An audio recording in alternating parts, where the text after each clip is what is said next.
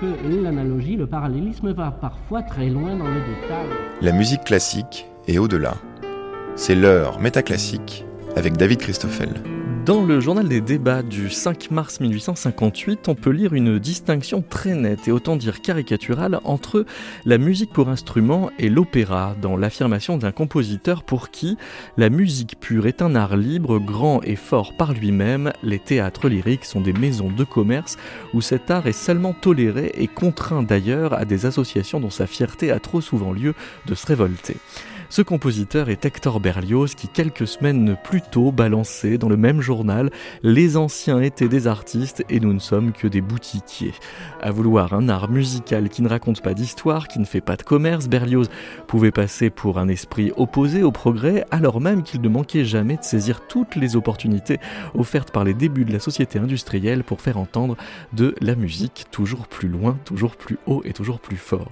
Pour entrer dans le dédale des positionnements souvent ambigus des forces vives de la musique du 19e siècle en matière de progrès, Métaclassique est cette semaine installé à la bibliothèque Lagrange Fleuret où nous réunissons le musicologue Emmanuel Rebel qui a signé chez Fayard l'essai du métronome au gramophone, musique et révolution industrielle et Martha Carayon qui enseigne à l'université de Lausanne la littérature française et qu'elle questionne du point de vue de ses rapports avec la culture matérielle jusqu'à questionner ces écrivains qui au 19e siècle contestaient abondamment l'idéologie du progrès.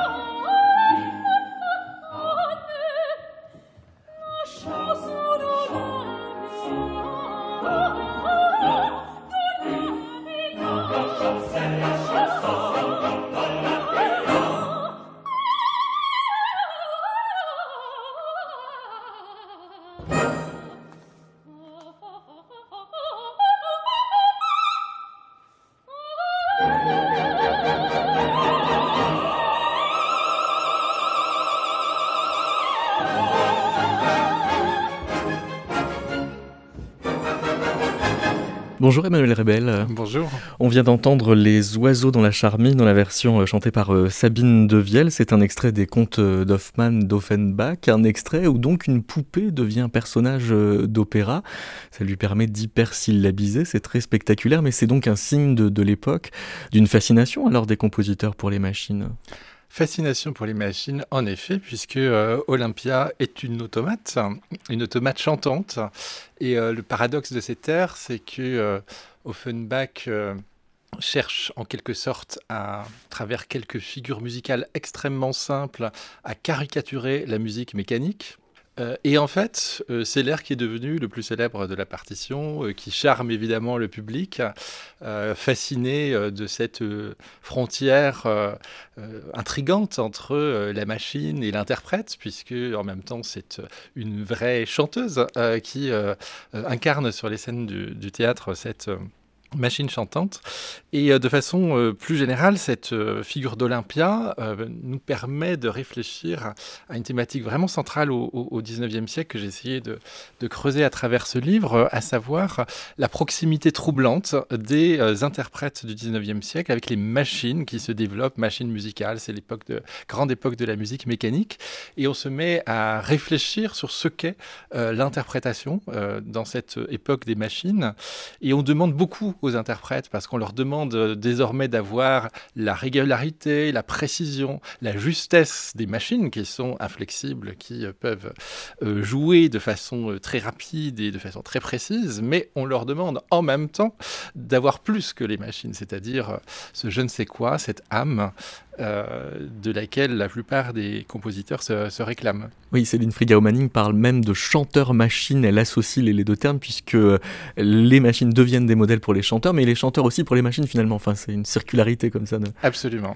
Et alors il y a euh, un autre facteur qui euh, vient peser sur la musique et qui vient directement de la société industrielle, c'est la vitesse. Alors si on prend le cas d'Offenbach par exemple, vous relevez un certain nombre d'endroits comme dans le voyage dans la lune par exemple le, le rondeau de l'obus où la la vitesse devient une puissance euh, dramatique nouvellement explorée alors? Oui, dans, cet extrait-là, nous entendions plutôt la question de la virtuosité vocale, effectivement, de faire de l'organe, de, la voix une machine brillante, mais c'est vrai que plus largement, la musique d'Offenbach, euh, sous le Second Empire, est une sorte de reflet euh, musical de cette griserie de la vitesse euh, qui touche tous les domaines. Euh, de la culture euh, euh, matérielle. C'est la grande époque de la sténographie, de la télégraphie, de tout doit être fait plus rapidement. Développement bien entendu de, de la révolution industrielle où tout doit être fait rapidement pour devenir rentable et, et, productif. Et la musique d'Offenbach, effectivement, très souvent et se lance à un tempo d'enfer, comme dans cette, ce rondeau de vous évoquez ici.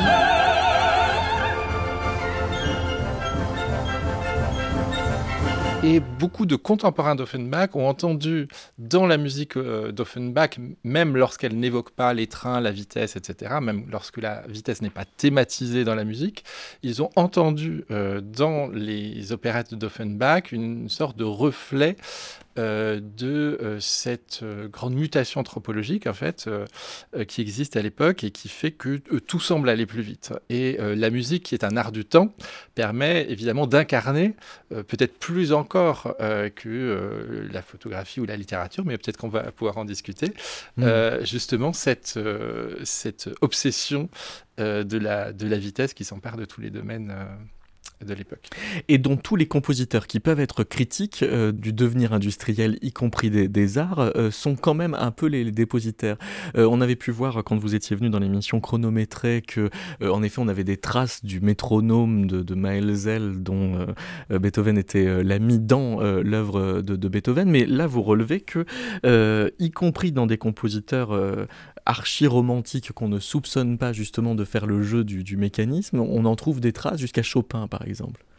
Oui, bien sûr, parce que euh, alors c'est la grande époque de la virtuosité des, compositeurs euh, euh, qui se mettent en scène à travers le récital, et donc la vitesse est aussi un paradigme de cette virtuosité. Mais il me semble intéressant de l'éclairer justement au vu des mutations scientifiques et technologiques de, l'époque, avec aussi les développements de la physiologie, puisque les médecins de l'époque s'intéressent de façon beaucoup plus précise, à, par exemple, la question des muscles de la main, et s'intéressent par exemple au nombre de notes euh, euh, maximale que l'on peut euh, faire en un temps donné.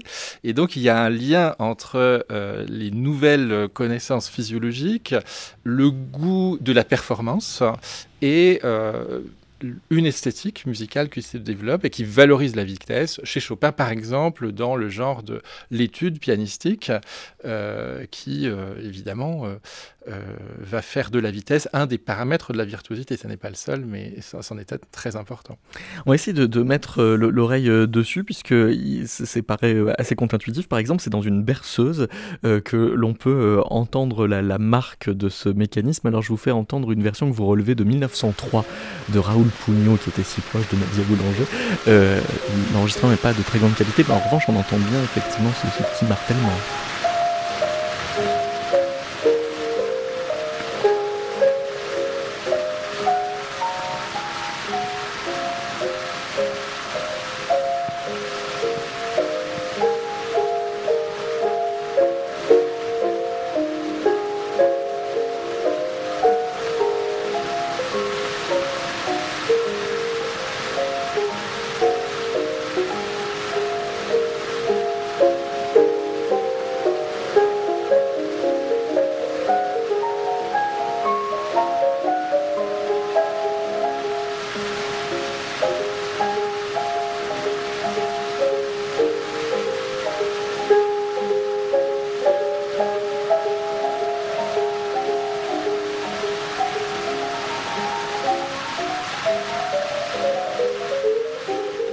Vous, citez même euh, Elisa Fournier qui rapporte que Chopin improvisait au piano en imitant le son des boîtes à musique.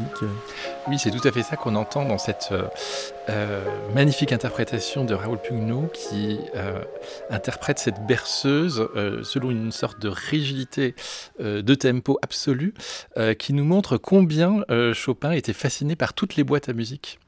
à l'époque, petite mécanique musicale, et euh, on a plusieurs euh, lettres de Chopin qui, parlent de cette fascination pour les, boîtes à musique et d'autres témoignages qui évoquent les improvisations de Chopin, euh, qui parfois s'amusaient à imiter le son des boîtes à musique qui déraillent. et dans cette berceuse, on a un petit peu cet univers-là qui est en fait très attachant. Et qu'on peut retrouver aussi dans ses études comme l'opus 25 numéro 4, ici interprété par Maurizio Polini.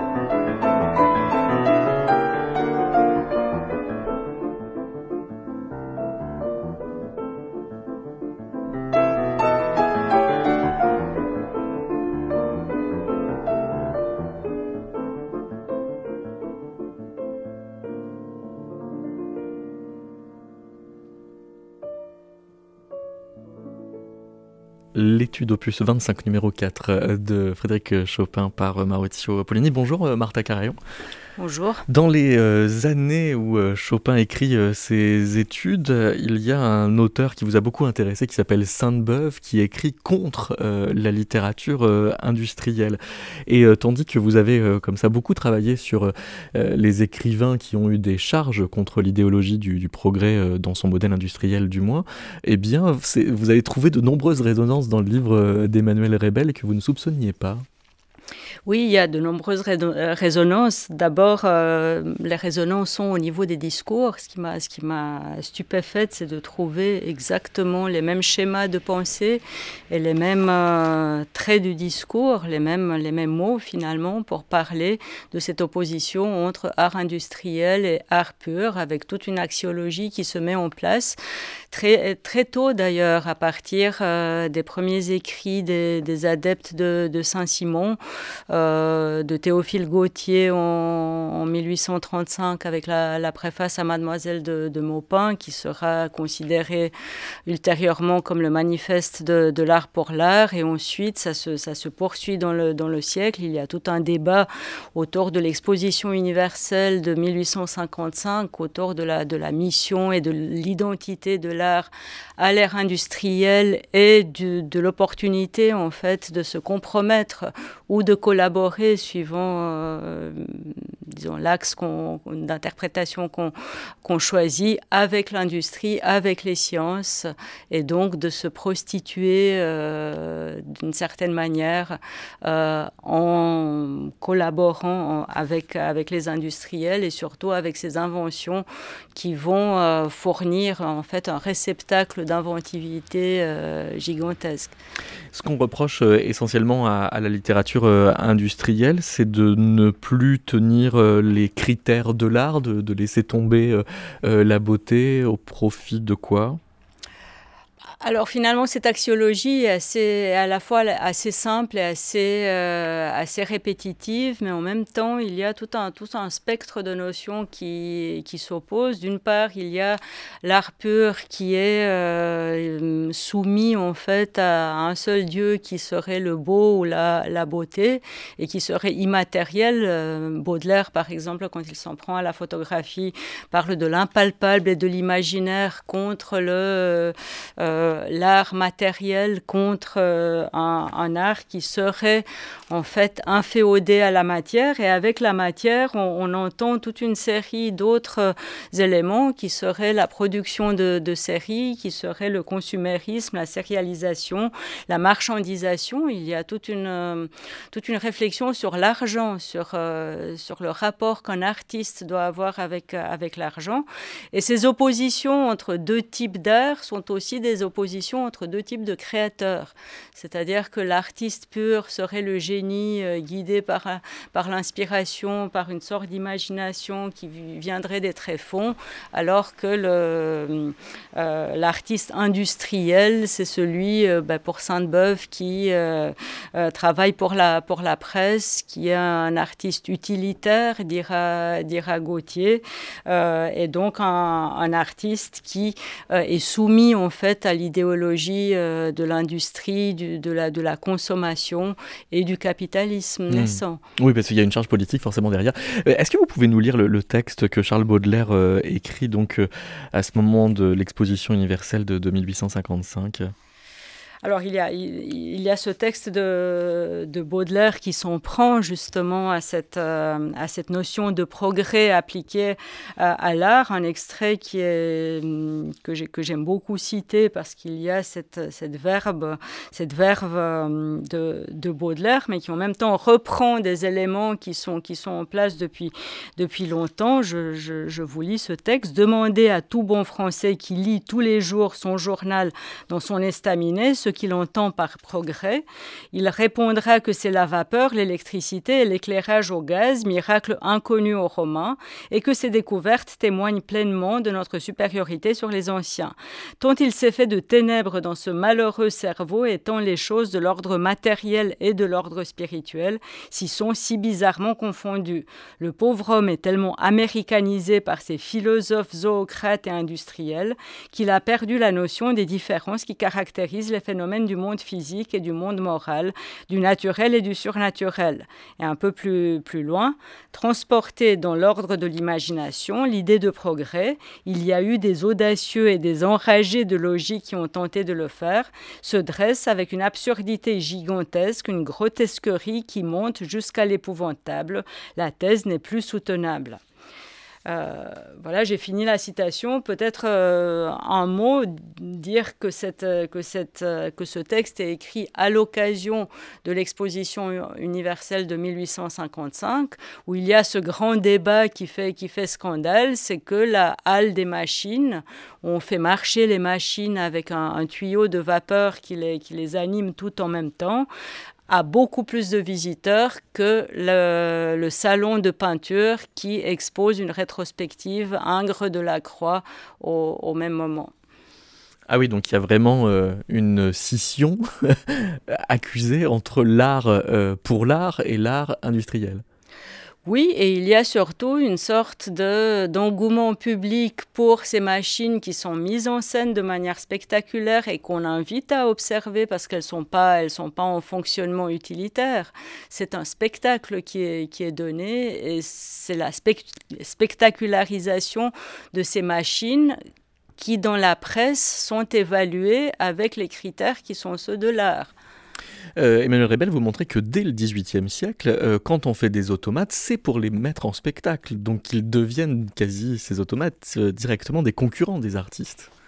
Oui, il y a une mise en spectacle euh, de la machine musicale euh, dès les automates musicaux de Vancanson, 18e.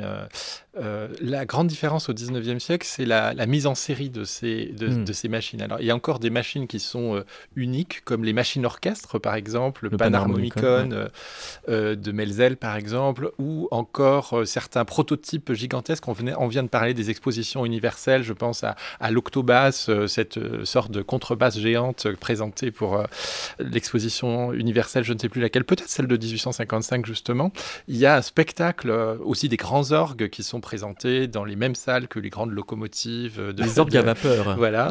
Et donc voilà, il y a un spectacle de la, de la machine qui remonte effectivement au siècle précédent, mais c'est vrai que euh, la mise en série, euh, c'est une caractéristique du, du, 19e siècle, et notamment dans bah, tout ce qui est de l'ordre des limonaires, orques de barbarie, et euh, toute hmm. cette musique au maître qu'on perce selon les mêmes modèles que les métiers à tisser lyonnais. De, Jacquard 1801. De Jacquard, absolument, Et, et, qui modèle véritablement la musique mécanique sur la confection industrielle. Alors, euh, de même que, Martha Carayon nous disait euh, à, l'instant qu'il y avait cette euh, façon de, complètement dualiser l'art et, l'industrie, en 1844, il y a un festival au Palais de l'Industrie où Berlioz donne deux soirées avec un soir la musique d'art et l'autre soir la musique d'industrie. Donc il joue le jeu de cette dualité. Alors il joue le jeu parce qu'il la souhaite et il la défend cette dualité. Il est absolument révulsé par la musique industrielle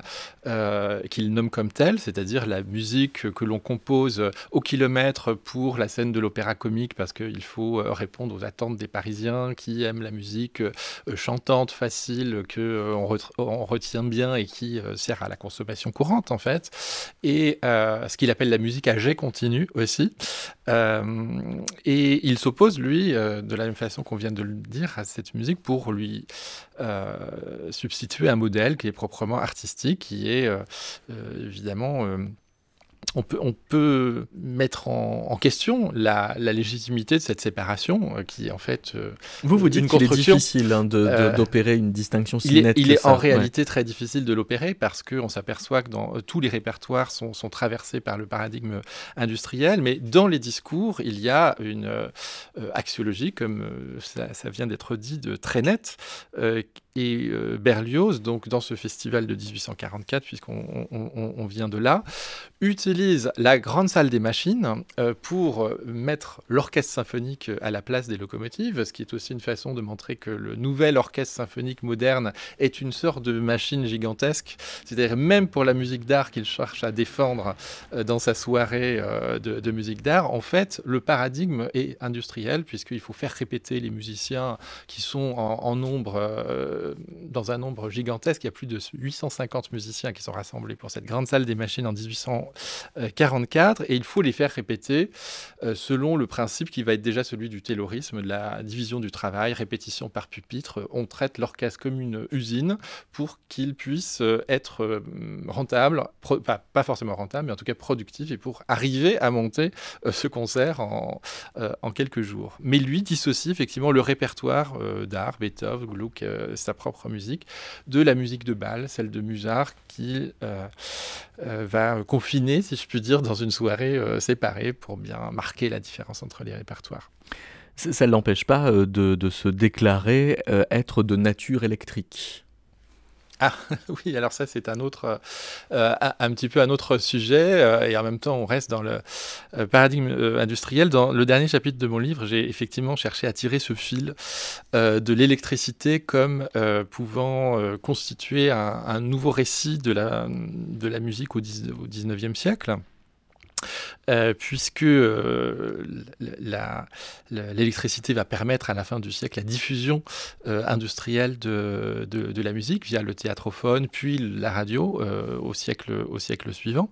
Mais avant même hein, que ces inventions technologiques aient lieu, j'ai essayé de montrer que L'électricité était un paradigme à partir duquel on commençait à décrire l'expérience euh, esthétique euh, à la fin du XVIIIe siècle, au début du XIXe siècle, le fait d'être secoué, euh, de hmm. vivre un choc émotionnel et artistique me semble tout à fait euh, contemporain d'une époque où apparaissent les, expressions galvaniser l'auditoire, électriser les foules, C'est Pauline Picot qui a fait une thèse là-dessus. Voilà, qui est passionnante et qui met en lien euh, le magnétisme, l'électricité et l'expérience théâtrale en l'occurrence. Il se passe la même chose en musique avec ces grands virtuoses comme Paganini, comme Liszt qui électrisent les foules et un lui-même qui vibre au nom d'un idéal artistique en fait scientifique puisque effectivement lui-même se dit électrique et, favoriser les musiques électriques euh, dans ce sens-là. Et puis, bah, comme tout le monde, euh, il compose euh, une partition à la gloire des chemins de fer. C'est Rolando Villinson qui interprète le chant des chemins de fer de Berlioz.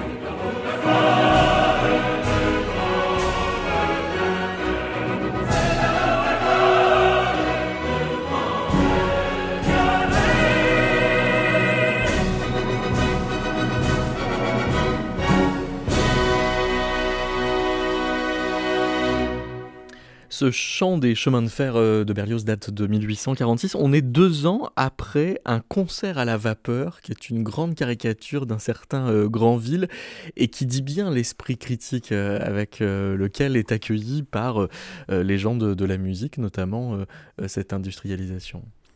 Oui, c'est une caricature très amusante qui représente des sortes d'instruments machines, euh, toutes fumantes, euh, actionnées par une espèce de grande cuve euh, à vapeur. Et, derrière cette caricature, on peut lire, je toutes les fascinations et les angoisses du 19e siècle vis-à-vis de, la, de révolution industrielle et de ses applications artistiques, à la fois une fascination face au fait que les machines désormais savent faire de la musique.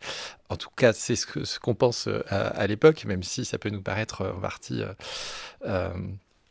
évidemment en grande partie contestable aujourd'hui, et en même temps euh, cette crainte de voir euh, l'art euh, se machiniser, les hmm. interprètes réduits à, à, de simples automates, etc., etc. Si ce n'est qu'un siècle plus tard, quand on commence à faire de la musique concrète, la première des partitions, c'est une étude au chemin de fer que fait Pierre Schaeffer. Martha Carayon, on, parle de, de philosophe à vapeur aussi?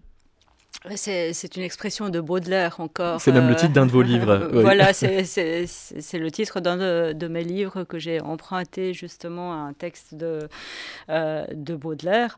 Euh, mais pour rebondir cette, sur cette, sur cette euh, caricature de, de Granville, ce que je trouve fascinant dans une, dans une image comme celle-là, et on peut élargir en fait la réflexion à, toute une littérature du 19e siècle, c'est qu'il y a effectivement ce discours qui est très très noyauté et très clair contre le progrès et qui exprime cet effroi, qui exprime la peur de l'aliénation, de la réification par les, machines, et qu'en même temps, et la, la, caricature de, de Granville en est un excellent exemple, c'est une ressource euh, et un potentiel imaginaire gigantesque, et donc un réceptacle en fait de, thèmes et un réceptacle d'idées euh, pour les créateurs, que ce soit des, artistes euh, comme, comme Granville ou que ce soit des, euh, des écrivains dans lesquels ils vont puiser euh, interminablement jusqu'à la fin du, siècle. Hmm.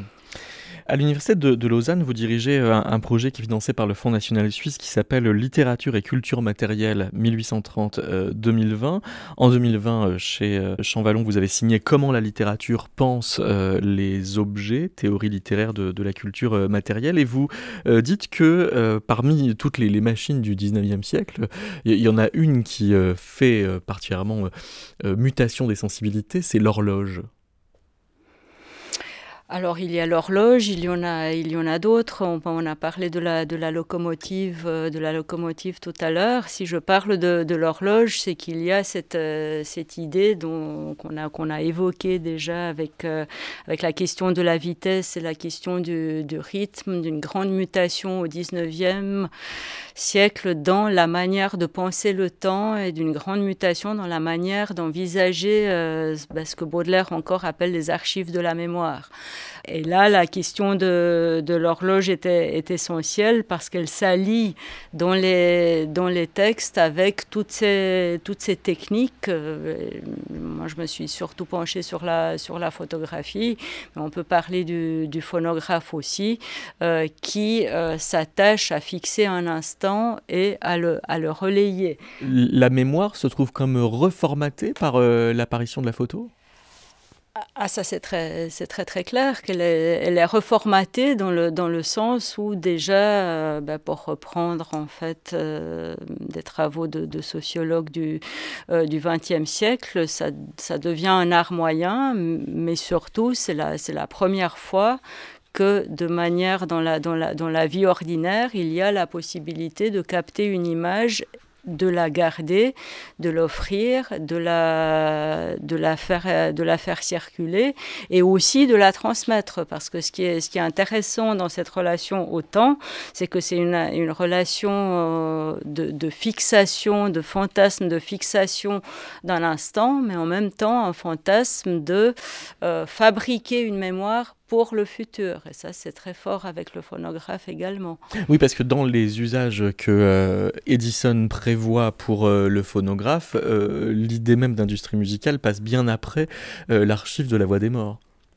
Oui, Edison imaginait tout un tas de fonctions possibles pour cette machine conservant les sons.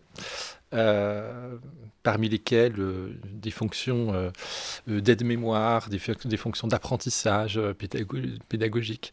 Et il est frappant de voir qu'aujourd'hui, le disque est associé à la musique, mais dans, l'esprit d'Edison, il, il, en allait bien autrement c'est certain qu'on a une analogie très forte entre euh, l'invention de la photographie, euh, l'invention de la, reproduction sonore euh, sur phonogramme ou sur, ensuite sur rouleau. De ce point de vue-là, les travaux de Jonathan Stern ont été extrêmement intéressants parce qu'il a montré vraiment le, lien entre la, culture mortuaire et la, question de l'embaumement et la, la, conservation des voix. Euh, effectivement, avant de graver euh, de la musique, euh, il s'agissait de, conserver, de conserver le souvenir de la voix. On a dans les cérémonies funéraires à la fin du 19e siècle, très souvent l'utilisation du, phonographe pour faire entendre la, la voix du défunt. Donc il y, a quelque chose qui relève d'une culture beaucoup plus large en fait que la, que la question artistique, dont la musique est le réceptacle. Et c'est vrai que la question de la conservation euh, est centrale. Et de ce point de vue-là, euh, on, on, note aussi une ambivalence entre un support phonographique qui va être euh, par excellence euh, le vecteur de l'industrialisation de la musique, donc de la consommation courante euh, de la musique qu'on reproduit facilement, que l'on diffuse partout, jusque dans les boutiques qui permettent de vendre des chaussures. on l'apprend à Paris dès les années 1890, où l'enregistrement devient un argument commercial. Et à côté de ça, on est entre, si vous voulez, conserve, musique en conserve et conservation, archivage, mémoire, etc., dans des usages radicalement opposés euh, du même objet euh, technologique. Et alors en, 1907, il y a un certain Alfred Clark qui débarque à l'opéra, qui va voir l'archiviste et qui lui dit on va faire des, urnes dans lesquelles on va mettre euh, la voix des chanteurs d'aujourd'hui pour aller les réécouter dans 100 ans. Oui, c'est une très jolie histoire qui a lieu la veille de Noël 1907, avec l'idée qu'on allait enfermer, emprisonner les voix euh, des chanteurs d'opéra contemporain euh, pour euh, les transmettre à la postérité avec l'idée que 100 ans plus tard, on allait ouvrir ces, urnes à l'Opéra de Paris. Il faut se dire qu'à l'époque aussi, la, question de la conservation était très compliquée. C'était très difficile de conserver des, des supports enregistrés en, en, raison de la fragilité des supports au contact de l'air. et donc c'était un vrai défi technologique qui a été accompli avec cette, euh, euh, ce fantasme de transmettre euh, aux générations à venir l'ensemble de ce qui faisait l'émerveillement d'une époque à, l'opéra, un répertoire, des techniques vocales. Et donc il y a ici quelque chose d'absolument qui traduit vraiment toute la, toute la culture de la fin du 19e siècle. On peut voir aussi cette fascination pour l'enregistrement dans les récits de science-fiction de, de, de, l'époque. Enfin, on pense au Jules Verne et à, à ce type de le château des Carpates. Voilà. Qu'est-ce qui se passe, Martin Cario, dans le château des Carpates Le château des Carpates est un autre texte qui, est, qui, qui a pour personnage principal euh, Edison, c'est l'Ève future de Villiers de l'Isle-Adam. Alors, dans le château des, des Carpates, c'est une sorte d'hologramme, en fait. C'est une, une, une, photographie projetée, mais qui ressemble plus à, au hologramme qui euh, reproduit la voix d'une cantatrice morte dans une sorte de, de scène funèbre qui se réitère euh, auprès de son, de son amant de, manière, euh, euh, de manière obsessionnelle et qui donne en, fait à la fois la terreur et la, fascination de ce récit de, mélancolie rétrospective. ce que je voulais ajouter par rapport à ce qu'on qu'on vient de dire, c'est que ce, rapport au temps et à la conservation est très ambigu parce qu'en même temps, il y a un côté, une pensée scientifique qui consiste à dire on va fabriquer des archives et on va documenter euh, un passé, un, présent. Et en même temps, c'est la période où explose le, nombre de euh, récits euh, type, type Jules Verne, le château des Carpates, mais il y en, il y en a beaucoup d'autres, de mélancolie rétrospective. Donc ça nourrit une et sorte avec un fantastique qui n'est pas scientiste pour, une, pour un sou, justement. Ouais. Voilà, avec beaucoup de récits fantastiques, beaucoup de récits de, deuil. Il y, en a, il y en a un certain nombre qui partent d'objets, de photographies, d'enregistrements de, euh, de, voix euh, et qui, qui, mettent en scène cette, euh, tout un imaginaire qui se forme là, là autour. Et puis, quand vous citez les futurs de Villiers de l'Isle-Adam, ça veut dire qu'un ingénieur comme Edison devient d'office quasiment un, un, personnage de roman de science-fiction. Ah, c'est immédiatement un, un personnage de science-fiction qui est éminemment ambigu parce qu'en même temps, il y a un idéalisme dans ce, dans ce texte et un discours positiviste qui est, qui est mis à, distance. Il y a une très jolie scène dans ce, dans ce roman où le personnage de l'amoureux est perdu pour lequel on fabrique un automate, une femme, une femme automate qui est la perfection euh, même, euh, entend une musique extraordinaire qui est celle de le chant d'un rossignol. Il se laisse prendre à l'illusion de ce rossignol qu'il voit là vivant devant, devant lui et qui, et qui chante, et qui n'est en fait qu'un automate. Et Edison répond, vous pouvez allumer votre cigare à l'âme de ce rossignol, euh, ce qui casse évidemment euh, l'effet romantique pour euh, le personnage qui y croyait. Et alors, euh, effectivement, ces urnes de, de l'opéra donnent lieu à des, des modèles d'écoute complètement euh, inédits. Quand on en fait entendre la voix de Francesco Tamagno, qui est le créateur du rôle d'Othello à la Scala euh, en 1887, mais donc 20 ans plus tard, ça, ça devient tout de suite complètement spectral, quoi. Enfin... Oui, d'autant plus que lors de cette entreprise de l'Opéra de Paris de, d'enfouir pour la, la postérité les, les, les disques des, des, voix contemporaines, euh, on organise une sorte de cérémonie dans les sous-sols de l'opéra auxquels sont conviés tous les journalistes. Là où il y a le fantôme, euh, donc. Exactement. C'est tout à fait contemporain comme, comme, comme récit. Et les, journalistes n'en ressortent pas indemnes parce qu'en en fait, ils sont invités à écouter la voix de Tamagno chantant euh, l'Othello de Verdi dans un univers lugubre qui, est, qui est celui des, sous-sols des, de, de, de l'Opéra de Paris, tel un caveau. Et la cérémonie est organisée de façon quasiment comparable à une cérémonie funèbre avec discours et ensuite euh, écoute euh, du disque avant que l'on referme ce qu'ils appellent l'urne, à savoir la boîte qui enferme, enferme les disques. Et euh, le discours des journalistes qui en ressort, au-delà bien plus que la fascination technologique, c'est un discours de grande mélancolie, comme vous le soulignez juste à, à l'instant, avec cette idée que euh, ils avaient l'impression, à l'époque, en assistant euh, dans les caveaux de, l'Opéra de Paris à cette cérémonie, d'assister à une sorte de fin de l'art. C'est comme si on enterrait l'art lui-même, euh, avec cette idée que pour les hommes ou les femmes de l'époque, à l'époque c'était surtout des hommes, les journalistes, les directeurs d'opéra, etc., la musique était encore associée à l'art vivant, c'est-à-dire l'art, ce qu'on appelle la musique live aujourd'hui, qui a quasiment disparu par rapport aux pratiques d'écoute qui se sont démultipliées. Mais mais pour l'époque, on avait l'impression d'assister à la fin de l'art parce que euh, on assistait à, une sorte de mise en présence d'une voix qui en même temps n'était pas là, donc avait un, caractère spectral effectivement au sens propre euh, de, l'expérience musicale qui a effrayé euh, les contemporains. Ça donnerait presque envie d'éteindre les lumières de la bibliothèque Lagrange Fleuret où nous sommes installés pour enregistrer cette émission pour écouter la voix de Francesco Tamagno.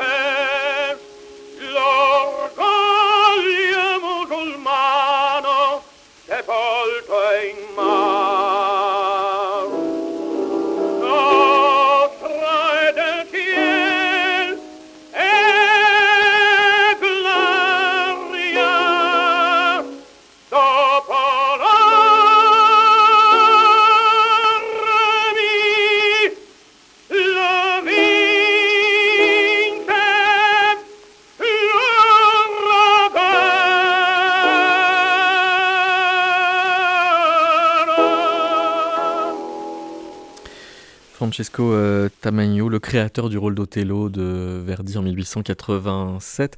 Emmanuel Rebel, vous inscrivez votre livre du métronome au gramophone euh, dans ce que l'on appelle le material turn. Ça veut dire que vous êtes un musicologue qui euh, s'intéresse finalement peut-être un peu moins au répertoire qu'aux conditions matérielles dans lesquelles il se distribue, il se crée.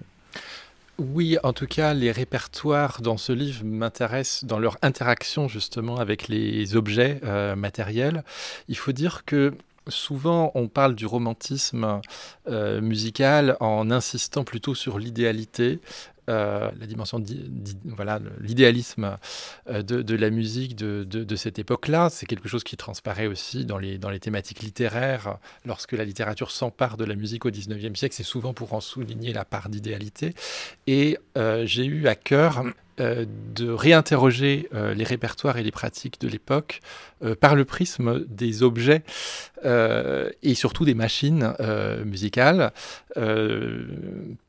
avec cette intuition qu'on ne pouvait pas euh, fondamentalement comprendre la musique du 19e siècle si on ne la réinscrivait pas euh, dans euh, justement tous ces, objets matériels, ces machines musicales qui environnent les compositeurs et les interprètes. Et donc c'était un peu le, but de ce livre, c'est de, réinterroger à nouveau frais les, pratiques et les, répertoires.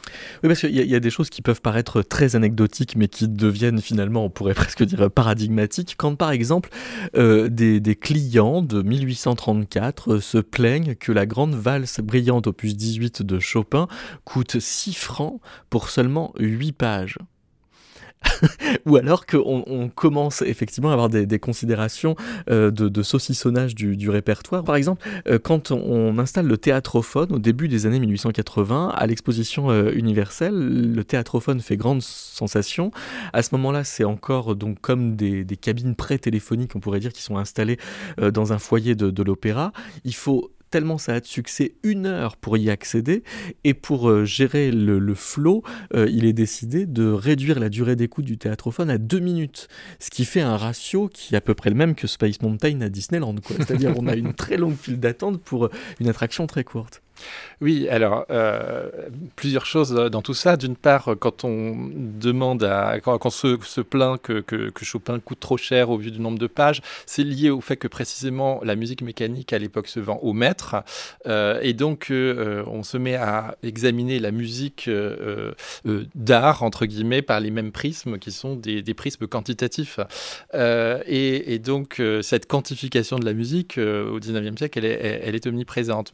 oui, Berlioz va même jusqu'à calculer euh, combien coûte une note euh, quand il divise l'appointement mensuel d'un ténor par le nombre de notes qu'il euh, émet dans le mois. Exactement, c'est très très révélateur. Et donc pour ce qui est de pour ce qui est du, du théâtrophone, oui, la, segmentation de, l'expérience musicale en, petites sections de deux minutes pour faire entendre. Il faut imaginer en fait que donc on, à l'opéra, on joue, on est en train de jouer une œuvre de Massenet par exemple, et que les auditeurs de l'exposition qui sont à plus d'un kilomètre de là peuvent entendre euh, en direct euh, ce qui se passe à l'opéra, euh, mais à distance, ce qui est quelque chose d'impensable pour les, les, les, personnes de l'époque. Et donc, ça relève des attractions de ces grandes expositions, en l'occurrence l'exposition d'électricité de, 1881, et les nouvelles technologies qui sont mises à la disposition des, des auditeurs dans, dans, cette fin de 19e siècle modifient radicalement les expériences d'écoute parce que le théâtrophone va bientôt se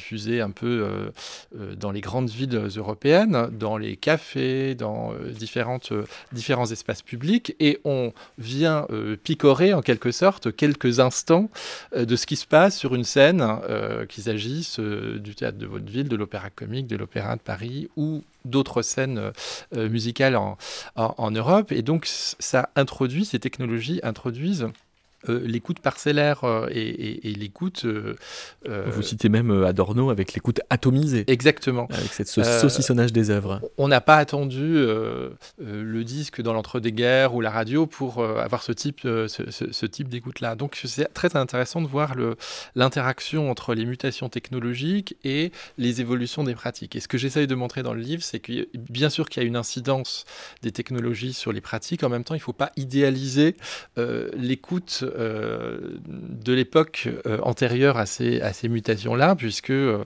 on sait très bien que dans les théâtres d'opéra au 19e siècle, on se levait au milieu d'un acte, on allait discuter dans la loge du voisin quand on avait rencontré des personnes qui, avec qui discuter, et que donc il faut pas non plus idéaliser et se dire que finalement la technologie a complètement laminé une écoute d'art. Ça, c'est un peu la, la position, le positionnement d'Adorno euh, au début du XXe siècle qui a euh, absolument condamné l'industrie en, sacralisant l'art, mais euh, souvent on, a tendance à idéaliser les conditions d'écoute euh, précédentes. Donc voilà, je hmm. cherche à nuancer aussi un petit peu le. Mais avec, euh, avec l'arrivée de ce type de, technologie, en revanche, on idéalise peut-être la force démocratique que ça peut représenter pour la, diffusion de l'art, de même que pour la littérature de gare, parce que là, on a un parallèle euh, quasiment tout trouvé, Martha Carayon, c'est-à-dire que à la fois on a une hyper production, on commence à dire bon bah tout le monde peut écrire, ça c'est des critiques qu'on retrouve aussi bien chez Berlioz que chez Sainte-Beuve, mais il y a de fait plus de lecteurs. De fait, il y a plus, de, lecteurs par rapport à ce qu'on vient de dire aussi. Les auteurs aussi sont payés à la ligne. Donc Sainte-Beuve, par exemple, dans son, texte, dit on fait de plus en plus de romans en dialogue parce que comme on est payé à la ligne, euh, euh, il faut écrire moins de mots en dialogue que si, on, fait de la narration ou de la description. Pour la littérature de guerre, euh, ce qu'on voit aussi, c'est une mutation éditoriale qui va du côté de la démocratisation de la littérature mais ce qu'on appelle littérature de guerre au XIXe siècle n'est pas ce qu'on appelle maintenant roman de guerre ou littérature de guerre. C'est-à-dire que, l'idée, euh, qui est née en Angleterre euh, en, 1848, c'est euh, d'instaurer des petites bibliothèques de, guerre, et on entend par bibliothèque de guerre des espèces de, meubles qu'on, en bois qui sont assez jolis. On peut, encore en, voir, en tout cas dans certaines expositions euh, où on présente des, livres et que les voyageurs peuvent acheter avec une idée qui est celle du livre de poche 100 ans plus tard, que ces livres puissent être transportés facilement par, euh, un voyageur, qui soit, que les pages soient, coupées. Donc il y a toute une matérialité en fait de l'objet livre qui est, intéressante à étudier aussi et qui, produit des pratiques de lecture nouvelles et des expériences sensibles de la, euh, de la lecture ça vient en France en 1852 avec euh, euh, l'éditeur Hachette qui va avoir très rapidement le monopole de ces, bibliothèques de, euh, de gare où avec ce format portatif, il imagine sept collections différentes où il s'agit en, somme d'éduquer une population qui, voyage de, plus en plus et qui s'ennuie en voyageant. et donc on aura des collections qui vulgarisent, enfin qui, qui donne euh, à lire les grands auteurs du, du 19e siècle. Il y a du Balzac, il y a Georges Sand, il y a Lamartine. On peut lire aussi des, classiques des siècles passés, même des, classiques de, euh, de l'Antiquité. Et mm, par rapport, euh, par rapport à, cette, à cette idée d'éducation, on aura une collection dédiée à la littérature française et étrangère, une collection par exemple sur l'agriculture, l'industrie et le commerce, des livres pour enfants. Donc tous les, mm, tous les termes sont mis en place d'une industrie éditoriale euh, qui trouve un public qui est un public qui se démocratise euh, et qui évidemment sera, fera partie euh, des, cibles, des détracteurs de l'art industriel euh, tout au long du 19e siècle. Euh, et qui trouve appui aussi sur, sur l'idée de, de, loisir, parce que vous avez été consulter le, prospectus de 1853 de Louis Hachette qui parle d'amuser honnêtement les voyageurs, d'occuper agréablement leurs loisirs. Et vous citez plus tard dans le siècle le sociologue Thorstein Veblen qui parle d'une théorie de la classe de loisirs. Oui, ça c'est assez intéressant. Moi, je l'ai découvert en faisant ce petit article que le terme loisir était déjà là dans le prospectus publicitaire, qui est euh, vraiment le, prospectus d'annonce de cette, nouvelle collection de Hachette, avec cette, idée qu'il faut se distraire et qu'il faut éduquer en, même temps. Et le terme loisir, qui va, euh, qui, dont, la, dont la fortune à partir de la fin du 19e siècle n'est euh, n'est plus à, penser, apparaît à ce, à ce moment-là. On peut penser aussi, par exemple, au, euh, au contrat que Jules Verne passe avec l'éditeur Hetzel. Euh, donc c'est l'éditeur Hetzel qui fait la fortune et la célébrité de, Jules Verne avec un contrat éditorial où il est euh, obligé de fournir d'abord trois et ensuite deux romans par année qui couvrent toutes les, toutes les zones géographiques de la, de la planète et où dans chacun des romans, un savoir scientifique et si possible une, invention sont donnés à connaître à un public qui n'est pas seulement un public euh, jeune.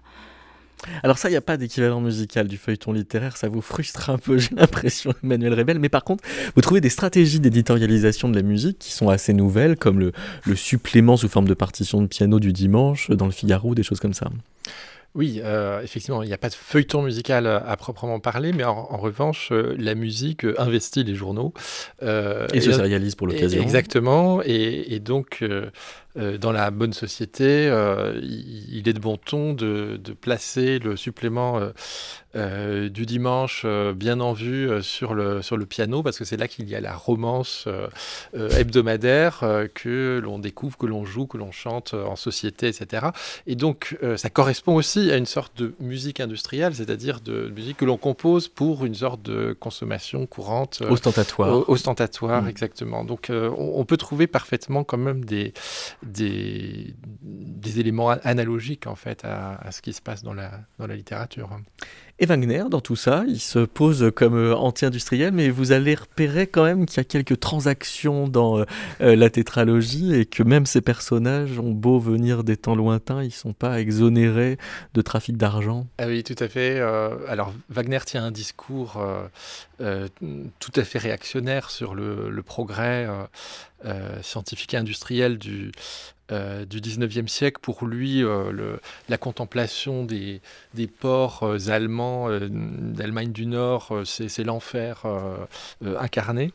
Et, il est intéressant d'examiner son, œuvre par le prisme justement de cette révolution industrielle, parce qu'on peut lire la tétralogie ou entendre la tétralogie comme une sorte de vaste, vaste fable sur le, le, capitalisme naissant, et notamment le personnage d'Alberich dans la tétralogie qui est à la tête de, euh, toute cette euh, armée euh, souterraine du monde du Nibelungen qui est en train de, qui est le monde de la forge, et on entend dans ce monde d'Alberich, en fait, le monde industriel. Et je ne sais pas si vous avez en, tête cette page dans l'ordre du Rhin tout à fait étonnante où on passe du Valhalla, du domaine des dieux, où on descend tout au fond de, des souterrains d'Alberich pour entendre cette forge qui est à l'image sonore des manufactures euh, modernes, puisque Wagner réclame euh, des enclumes euh, dans son orchestre, et on a une espèce de fracas d'enclumes qui se met à, retentir au point de couvrir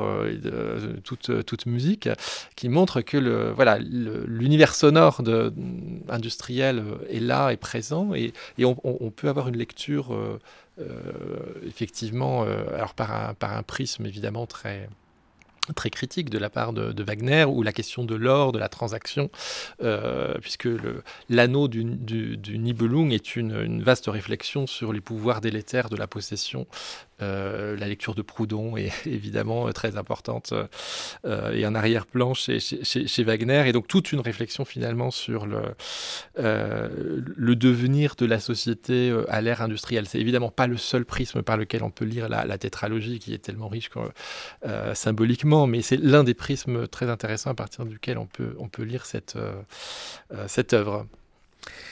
Très bien, et eh bien pour euh, terminer, nous n'écouterons pas Wagner mais euh, Mendelssohn parce que euh, en 1849, il y avait eu un article consacré à la physiologie de la main qui mesurait le tempo des traits pianistiques avec une vitesse ordinaire qui était de 640 notes par minute et une vitesse extrême de 960 notes par minute. Et vous avez retrouvé un, un, texte de l'électricien où il y a un avis au manipulateur télégraphiste qui est passé à la fin des années 1880 qui invite à prendre modèle sur une pianiste qui arrive à interpréter un Presto de Mendelssohn, 5595 notes en 4 minutes et 3 secondes. Alors ça c'est fascinant de voir comment la musique est devenue le, paradigme pour penser les pratiques de, vitesse dans le monde industriel, en l'occurrence de la scénographie. Et on prend euh, pour exemple justement la musique de, de, Mendelssohn. Il faut dire que euh, les scherzo et les presto de Mendelssohn sont extrêmement impressionnants euh, dans leur fougue, leur verve, leur virtuosité. Et Mendelssohn qui a été très marqué certes par Shakespeare et tout le, le, brillant et la virtuosité de certains personnages shakespeariens, est sans doute aussi marqué par euh, le monde euh, industriel et par la, vitesse nouvelle à laquelle vont les machines lorsqu'ils composent la, la fileuse, qui est une précisément une, petite pièce pianistique qui évoque cet univers. Et que l'on va écouter dans l'interprétation de Daniel Barenboim pour terminer cette émission. Merci beaucoup. Emmanuel Rebel, merci. Martha Carayon, et merci, à, à, la Bibliothèque La Grange Fleuret d'avoir accueilli l'enregistrement de cette émission.